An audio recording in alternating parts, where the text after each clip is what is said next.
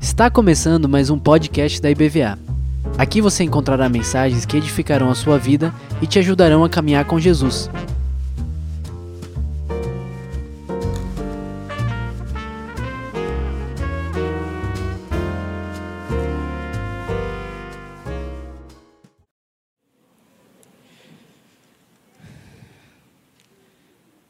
Já tem um tempo que eu estou pensando nessa mensagem. Mas eu vou liberar primeiro as crianças, né? A partir de seis meses. E as de três a dez anos vão ter um, uma coisa muito especial com Lego. Podem sair também, tá bom? Deus abençoe. Vamos orar? Vamos.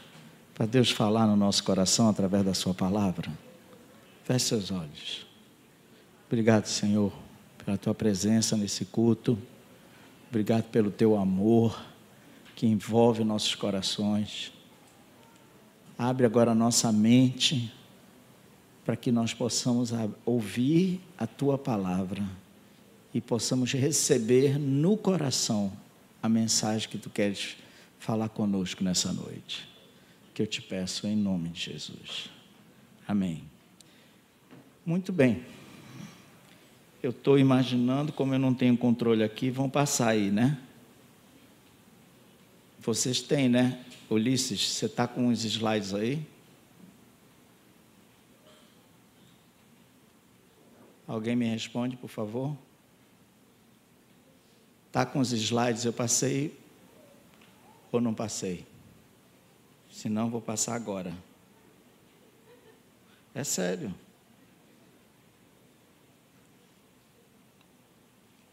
Eu não passei, vou passar agora, não tem problema não. Olha só.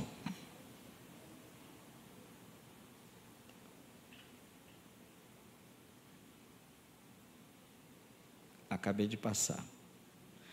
Então, olha só, queridos. Gênesis 37, primeiro livro da Bíblia. A história, a história de José a história de José é uma, é uma história muito conhecida. Mas eu quero falar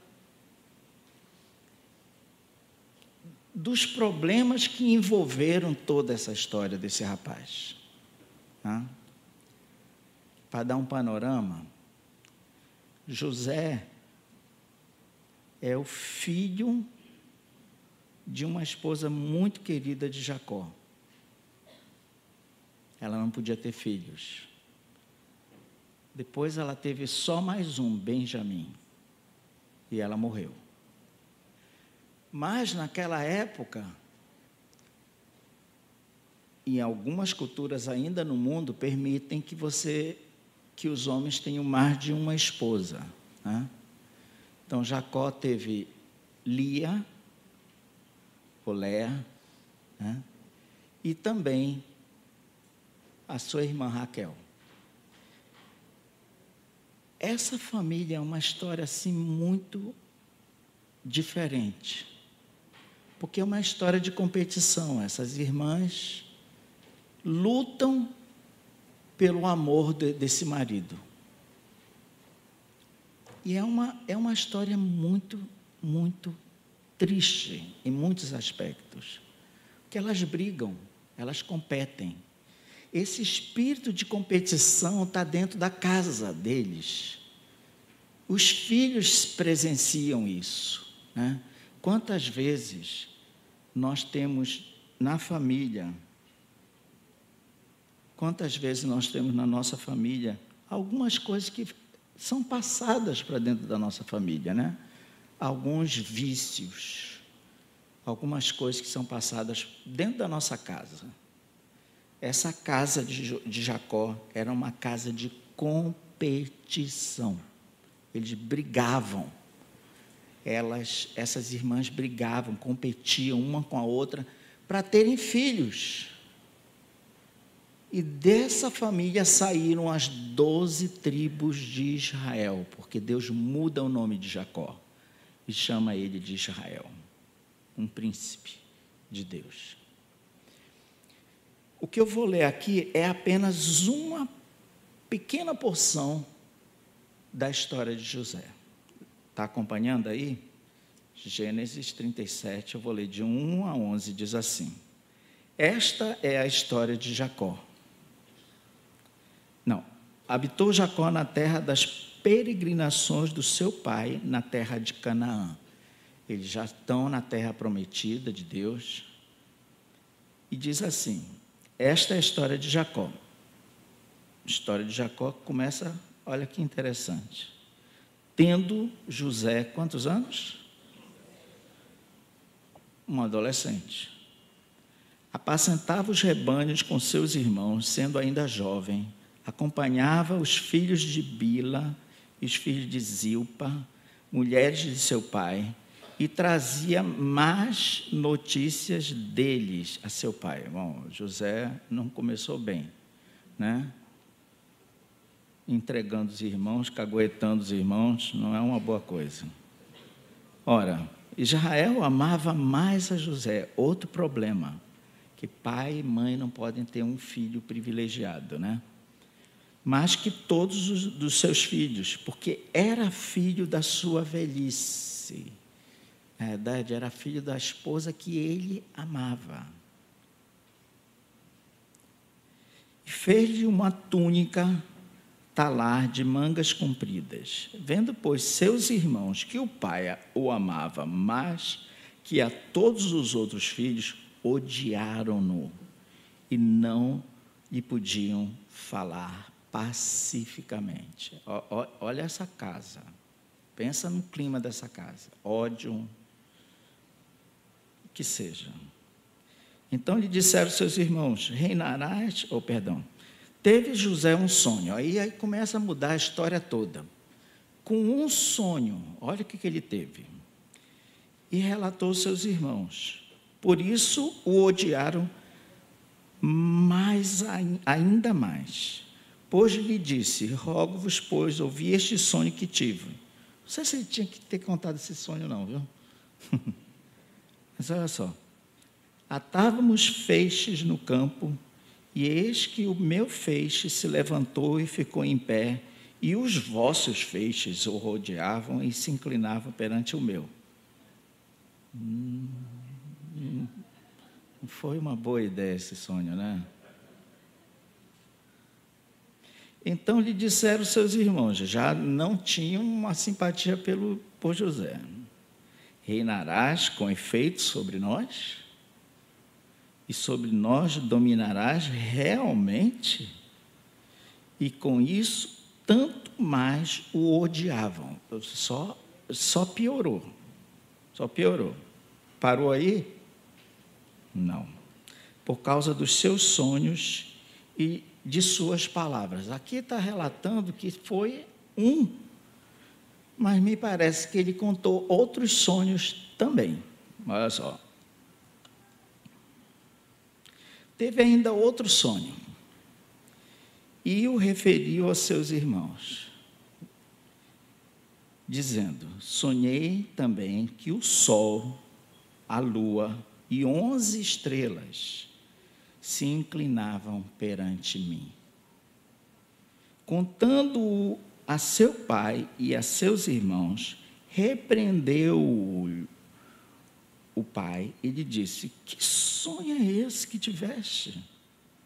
Acaso viremos eu e tua mãe e teus irmãos a inclinar-nos perante ti em terra? Seus irmãos lhe tinham ciúmes. O pai, no entanto, considerava o caso consigo mesmo o que Deus colocou no meu coração é para falar de reconciliação. Mas eu quero falar do poder da reconciliação. Nós estamos vivendo um tempo não só no Brasil, mas no mundo. Vocês já perceberam que as guerras parece que nunca cessam, né?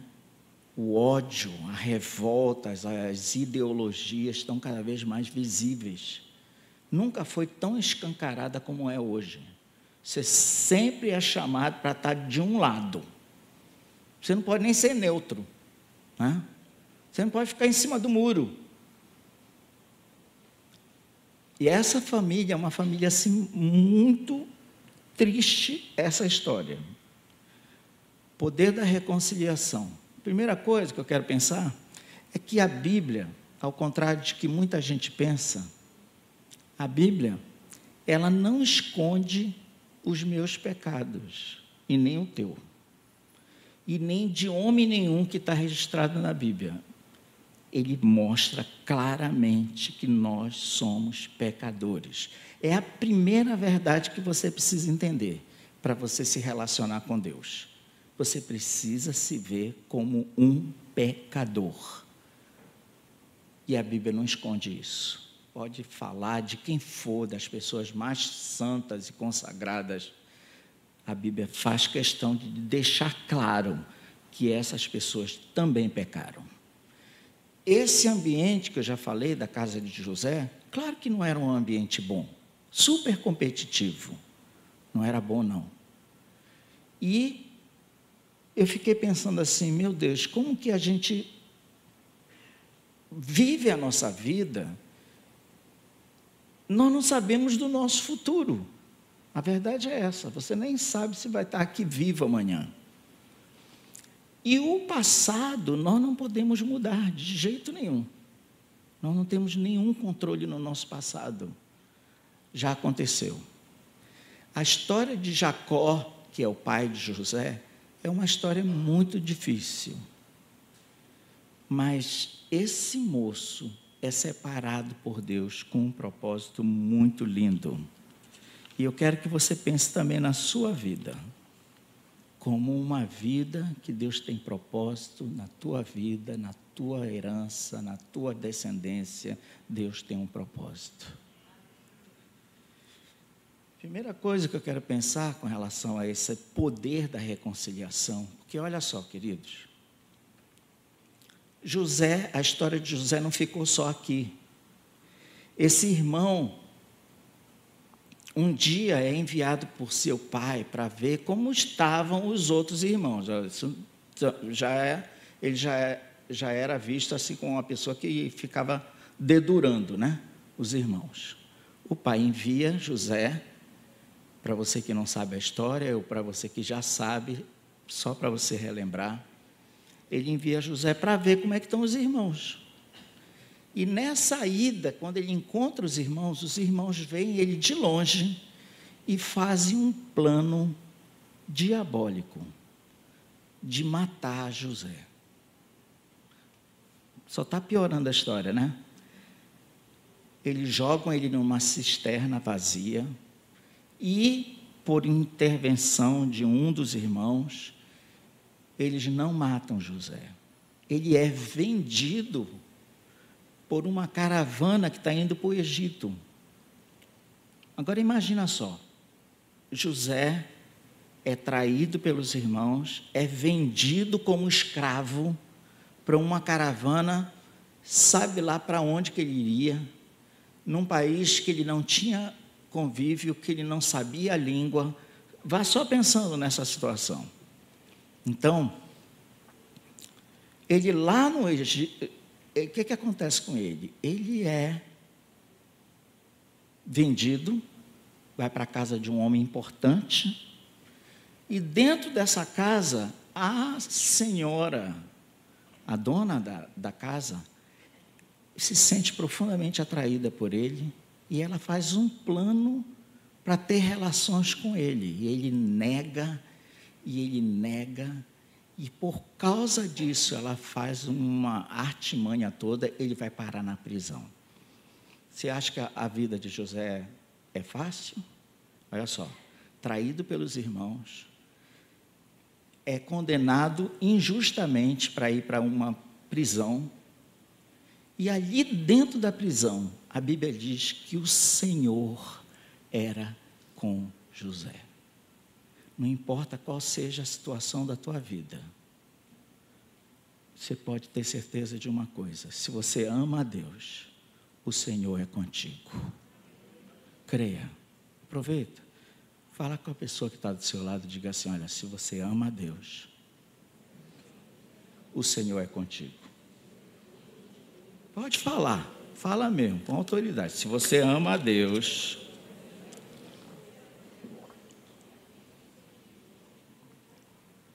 Muito bem.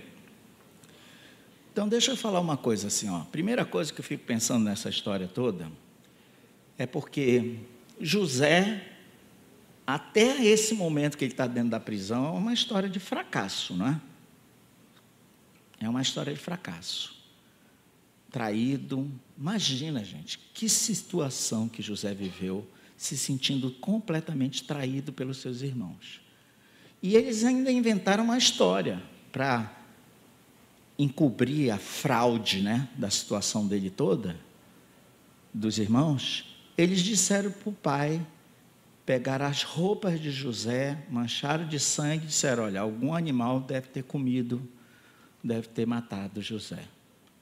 Eles tiveram que mentir ao ponto de ficar de luto por um irmão que não tinha morrido. Mas morreu, né, para eles. E aquele pai sofreu muito, chorou muito, ficou de luto. Pensa numa história tão triste, uma história muito triste.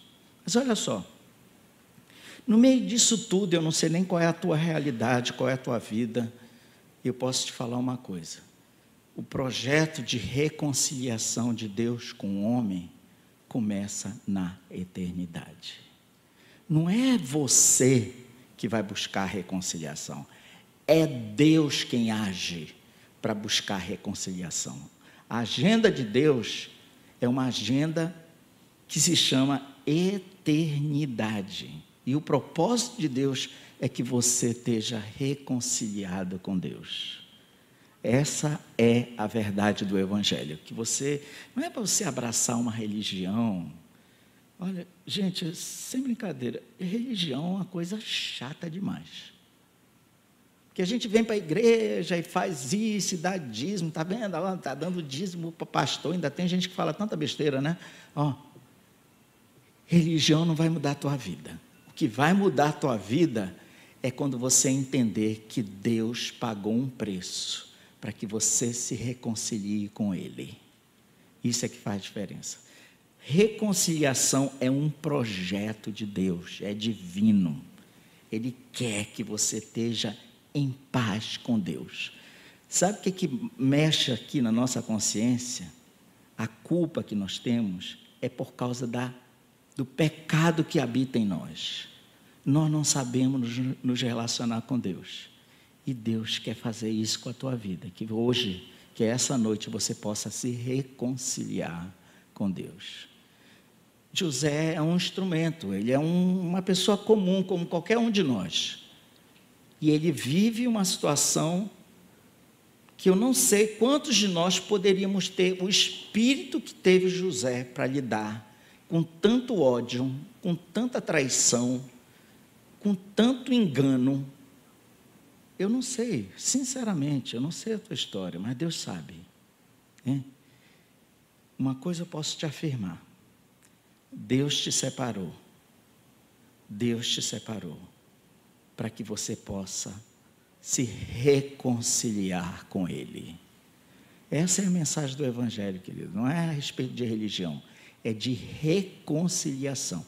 E esse poder de Deus começa lá na eternidade.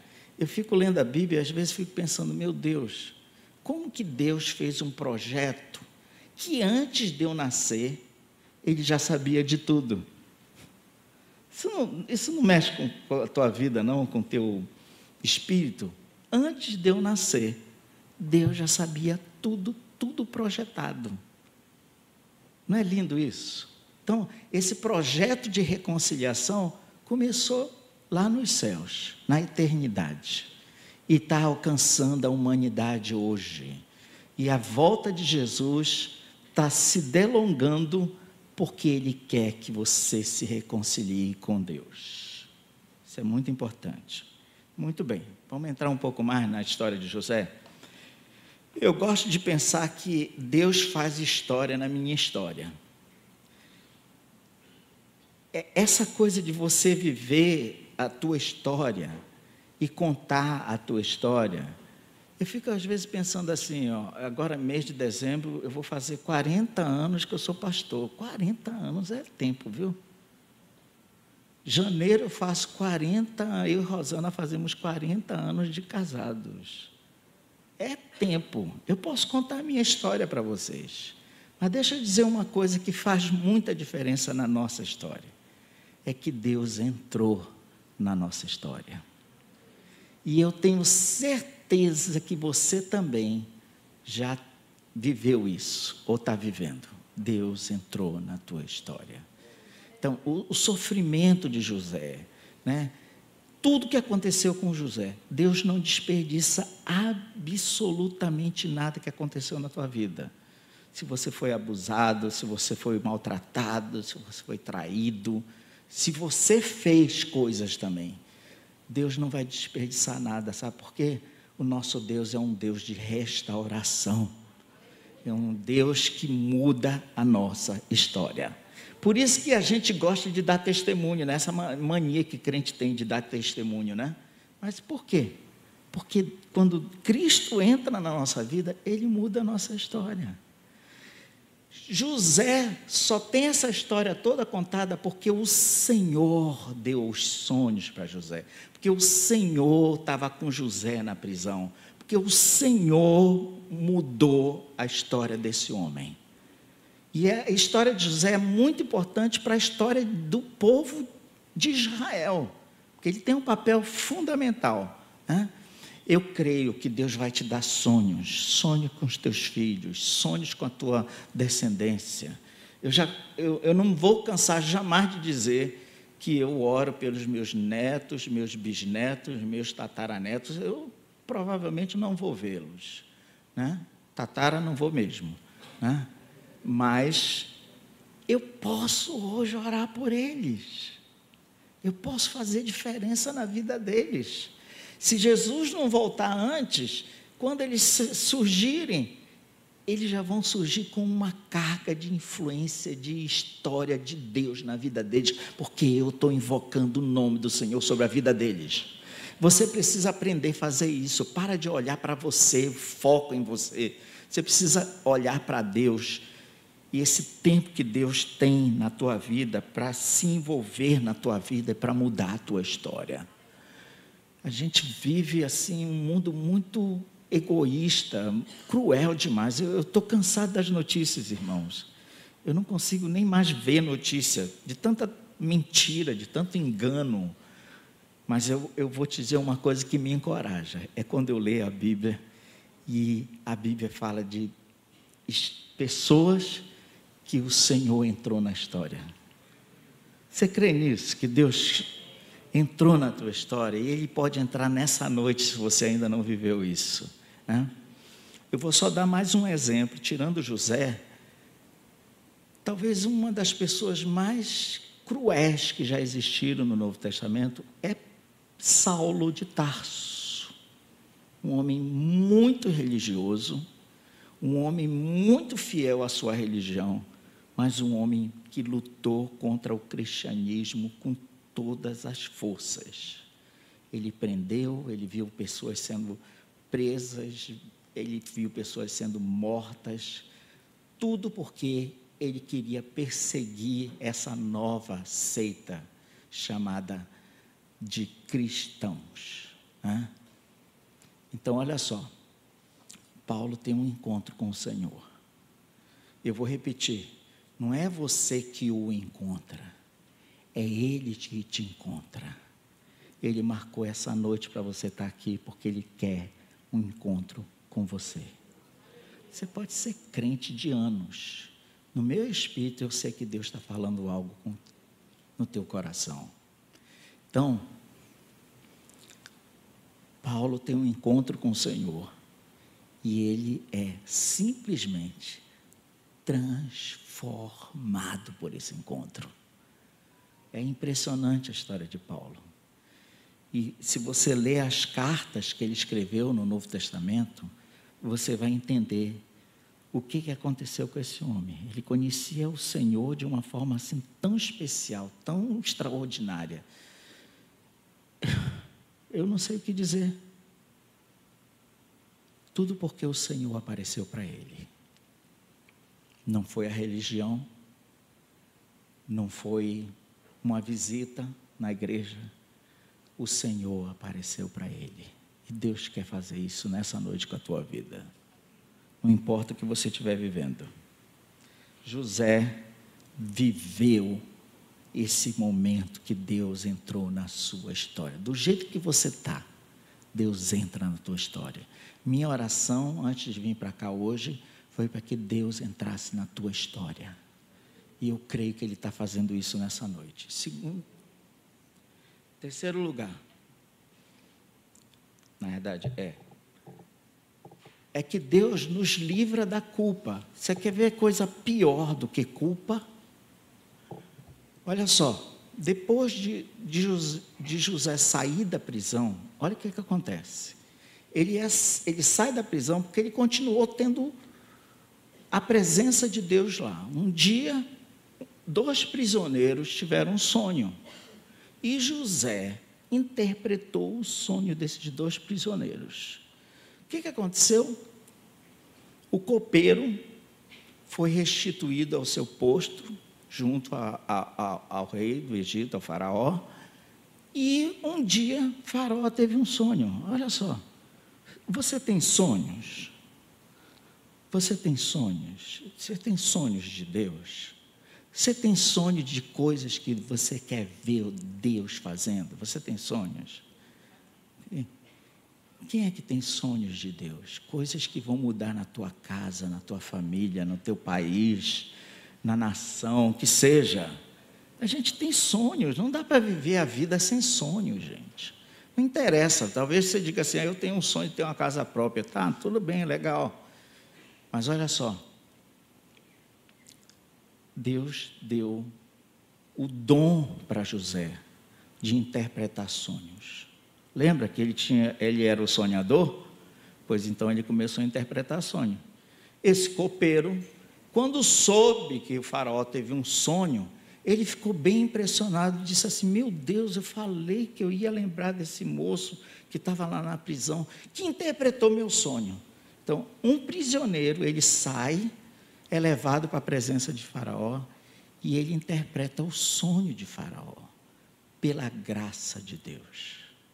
Muda toda a história de uma nação. Ele se torna o primeiro-ministro ali no Egito. E o que, que acontece? Seus irmãos que estão na terra de Canaã, vem uma fome, uma sede, foi um período muito de muita fome no mundo. Eles vão até o Egito, que sabiam que no Egito havia prosperidade. Quem que fez acontecer as coisas no Egito de prosperidade foi José. Eles vão, eles não sabem que é o irmão, e a história é fascinante. Eu não vou, eu não vou contar tudo para vocês, não, que eu quero que vocês leiam. Eu amo essa história, porque os irmãos vão buscando alimento para sobreviver e, eventualmente, depois de, de um período, José aparece. E olha só.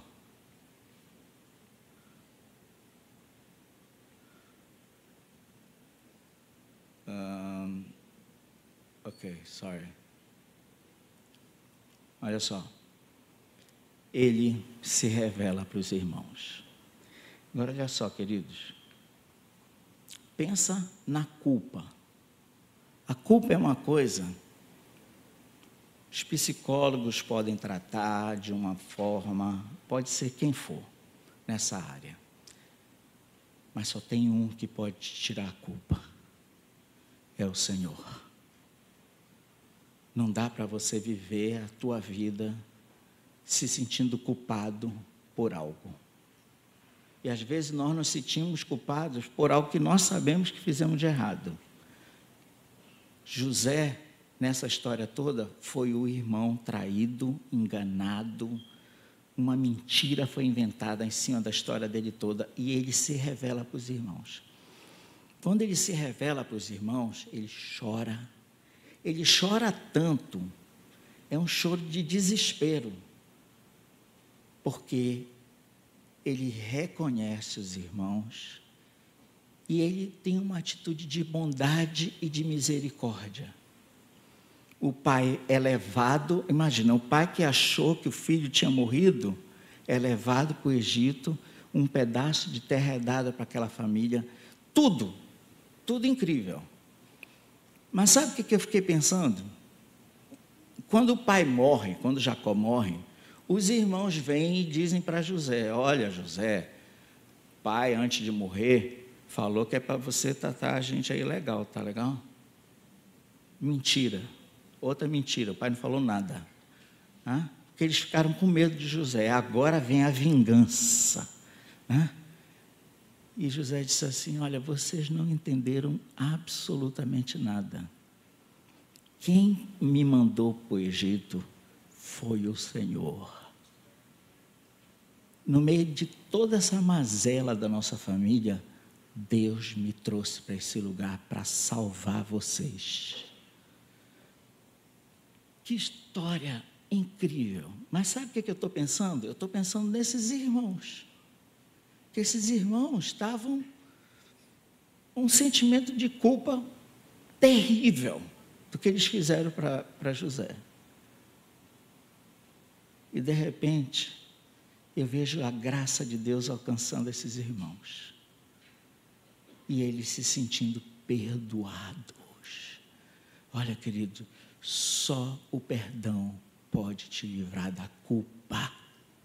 Só o perdão pode te livrar da culpa. Guarde bem isso. José antes de morrer, disse assim: Olha, eu vou fazer um pedido para vocês aqui, né? Vocês já aprontaram demais comigo, mas tem um pedido que eu vou fazer. Eu sei que esse povo vai ficar aqui um tempo, vai sofrer muito, mas quando vocês forem libertos, ele fala de uma forma profética. Eu quero que vocês carreguem meus ossos. Levem junto com vocês para a terra que Deus prometeu. Que linda história, né? Em outras palavras, eu não vou ficar aqui no Egito, não. E eu gosto de pensar que Deus tirou a culpa. Tirou, tirou a culpa. Libertou a culpa. Você tem algo na tua vida que você se sente culpado, ou que você foi enganado, ou que alguém fez alguma coisa com a tua vida? Só o Senhor pode te livrar da culpa, mas o perdão nos liberta da culpa. Então, eu, eu, vocês sabem que eu gosto de pensar e viajar nos textos, né? Eu já estou vendo os irmãos de José conversando e dizendo: Cara, sinceramente, como que José perdoou a gente? Como que José teve a coragem de perdoar a gente? Como que Deus teve esse, essa atitude tão maravilhosa de enviar Jesus para perdoar os nossos pecados na cruz? Eu não consigo entender. Esse poder da reconciliação de Deus conosco, de nos livrar da culpa.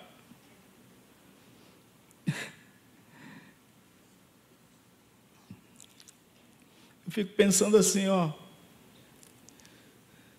esses irmãos andando e dizendo assim, ó, eu fui perdoado. Eu fui perdoado. E a gente como cristãos, a gente sempre deveria dizer para Deus: obrigado, Senhor, porque eu fui perdoado, eu fui perdoado, eu fui perdoado. Não importa o que é que você fez, o que é que você viveu, eu fui perdoado. Você precisa viver essa realidade de ficar livre da culpa. Esses irmãos ficaram livres da culpa, porque José perdoou não só deu comida para eles, não, deu uma terra, deu uma promessa, deu uma herança. E ó, e para finalizar, olha, o que que a libertação, o poder da reconciliação fez? Abriu uma porta para a eternidade. Olha, queridos, sem a ação de José de perdoar seus irmãos, o povo de Israel jamais teria um futuro promissor. Eles se multiplicam na terra do Egito, eles crescem tremendamente na terra do Egito. E é uma visão profética.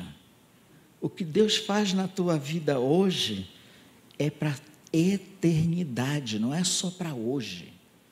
Você não vai sair daqui e dizer assim: ah, que bom, Deus falou comigo. Hoje. O que Deus faz na tua vida hoje é para eternidade. Você é eterno. Fala para a pessoa que está do seu lado: você é eterno.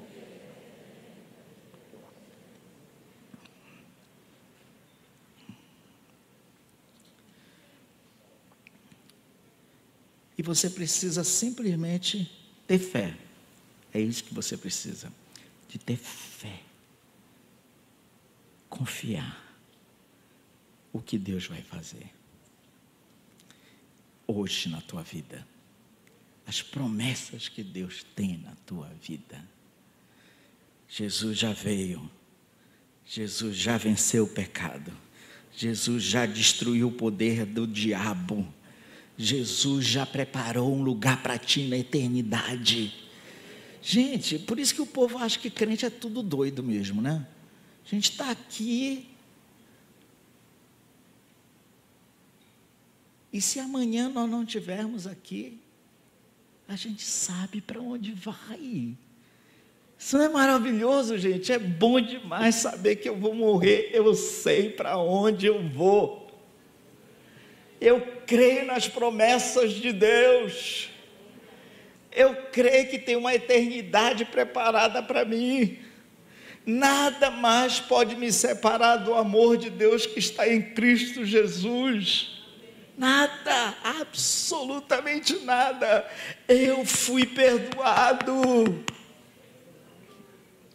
É para você celebrar e você saber que Deus abriu as portas da eternidade por causa da reconciliação de Deus contigo.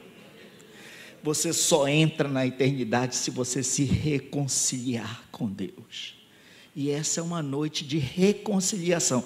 E, e outra coisa, quando essa reconciliação entra na nossa vida, começa a mexer com todos os nossos relacionamentos. Eu conheci uma família, já contei aqui, conheci uma família que tinham dois irmãos que há três anos eles não se falavam dentro da mesma casa. Três anos. Jesus entrou na história deles. Eles se perdoaram. Essa família está caminhando com Jesus até hoje. Os dois são dois pastores hoje. Sabe por quê? Porque Deus entrou na história deles para reconciliar. Se você sente culpa, se você sente ódio, se você sente sentimento de vingança, você precisa ser liberto nessa noite de tudo isso, para Deus restaurar a tua vida. Eu creio nisso. Eu, eu tenho um tempinho, eu quero orar por vocês. Vamos ficar de pé? Vamos. Olha só, queridos.